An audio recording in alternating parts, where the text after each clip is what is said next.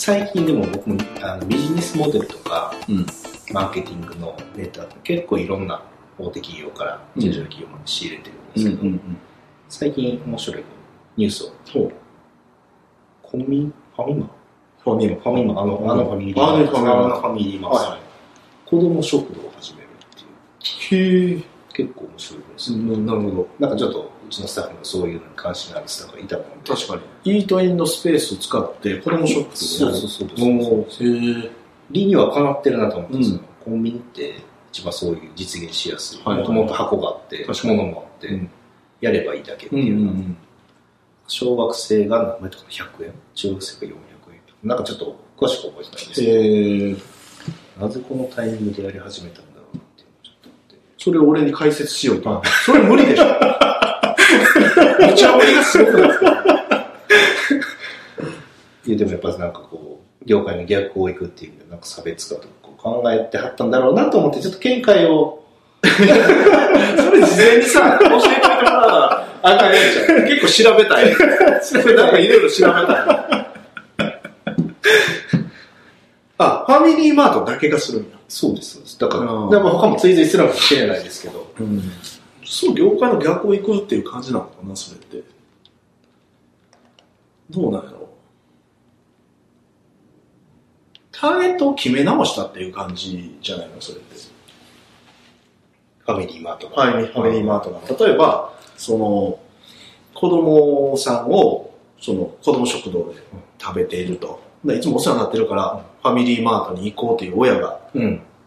はいはい。こう、心情的に出てくるじゃないですか。だから、そもそも、ターゲットがそういう、働いてる、うん、ターゲット変えた。ターゲットに即したサービスになるのかな。働いてる、あの、女性とか、うんその、で、友達稼ぎしてた人がコンビニに寄って、うんその、買い物しているというデータがあるんだよね。うんうんうん確か僕ら結婚して、ね、嫁さんも家でご飯作ってくれてるから、うん。立ち寄ってコンビニでご飯買って帰るなんてなくって、うん。なんかそのご飯を作れない状況の人たちが買ってるよっていうデータが出てるんです。あればすれば、その子供たちをサポートすることによって、その関係性を深めるっていう感じにはなるかなという感じがするので、まあ、理にかなってるというか、まあ、ターゲットが変わったっていうか、あの分析した結果そうなったんだっていうんだったらすごい面白い。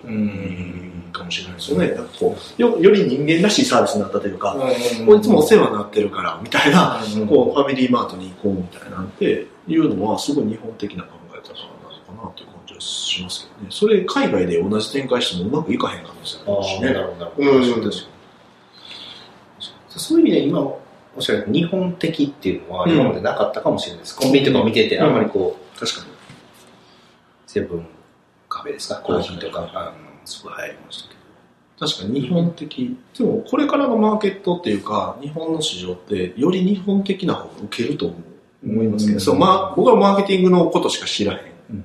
けど、その、マーケティングの、その、なんていうかな、やり方自体もすごく日本人っぽくなってきてるというか、うん。その日本人の思いとか、その所作みたいなものをわきまえた上で、そのマーケティングしていくっていうことが、レベルの高い人たちとか、うん。いいクライアント層を囲い込むとか、うん。そういうお金持ちの人をターゲットにしていくとかっていう時に、すごい有効になってくるんじゃないかなという。うん。だから、マーケティングってどっちか言ったら海外のものでアメリカとかから持ってきているっていう感じがしてて、今まではそれがそのまま使われているじゃないですか。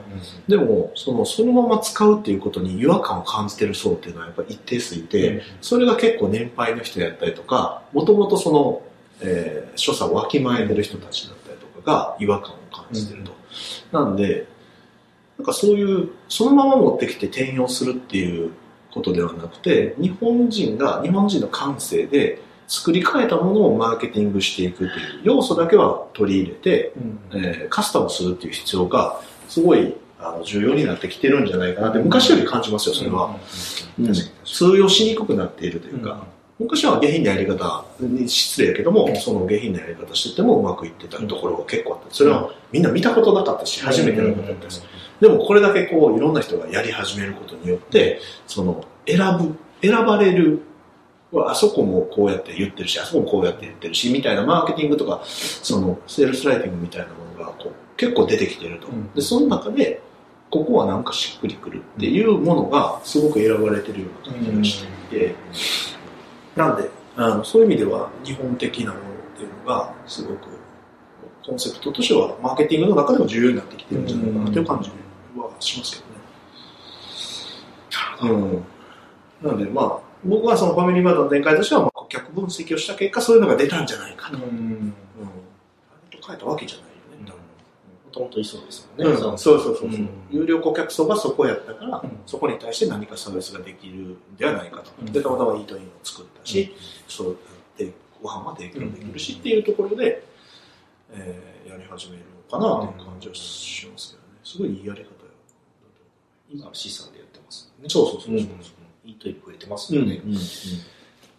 確かに、だから、あの、僕がコンビニで使う金額より、多分そうやってね、独身とか、まあ、家帰ってもご飯が待ってない人たちの使うお金の量が圧倒的に多いんだろうしね。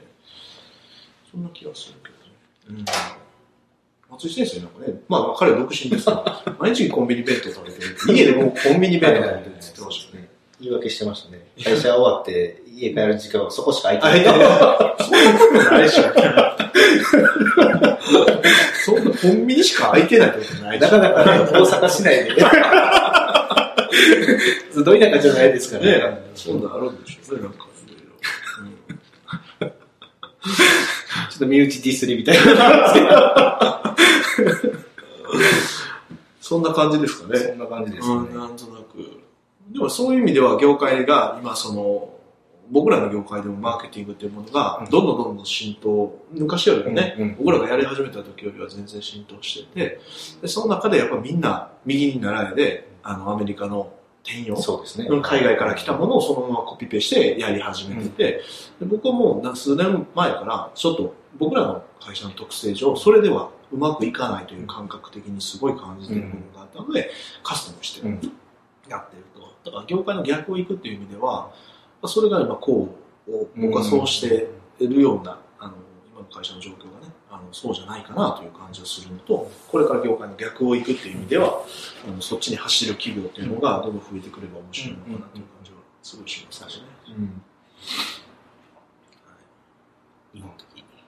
すごい日本、まあ、その日本的って言ったら、じゃあ日本的って何やねんみたいな議論が始まるからあれやけど、まあ、海外から来たものをそのまま転用するっていうのは、ちょっと、刺激が強すぎるというかね、うん。うんうん、ような気はしますけどね。いいですね。はい。無茶ぶりに答えていただいて。なかなかしん。どいですよ、これ。これを続けるのはちょっとなかなかきついじゃないですか。そうですか。ちょっと事前にいくつか。ほら、ネタを仕込ん。でおくにします。ということで。ということで、はい。まあ、僕のコンビニというちょっとテーマで投げさせてもらったんですけど、つい最近見たニュースです、本当に。あ、そう先週ぐらい見たんですけど、ちょっとまあ今までのアメリカ式の直接売り上げに変えるみたいな、まあ、コーヒーしかやああいうのとはちょっとなんか毛色が違うなって私感じてたので、面白いですね。ちょっと新しい動きとして、日本の、まあ、おもてなしに近いんですかね。ちょっとおもてなしじゃないになりますけど、っていうことが大事になってくるんじゃないかと。いうことで、まあ、それが業界に逆になることもあるってことですよね。もう、廃棄処分を食べさせるみたいなね。廃棄処分寸前のものを食べさせるという、わけわからんことだけはしないでほしいですよね。そっちもちらっとよぎったんですけど、さすがにそれはそれはちょっと、危ないですね。危ない。盛り上がるでしょうけど、延長すると。ということで、はい、第2回、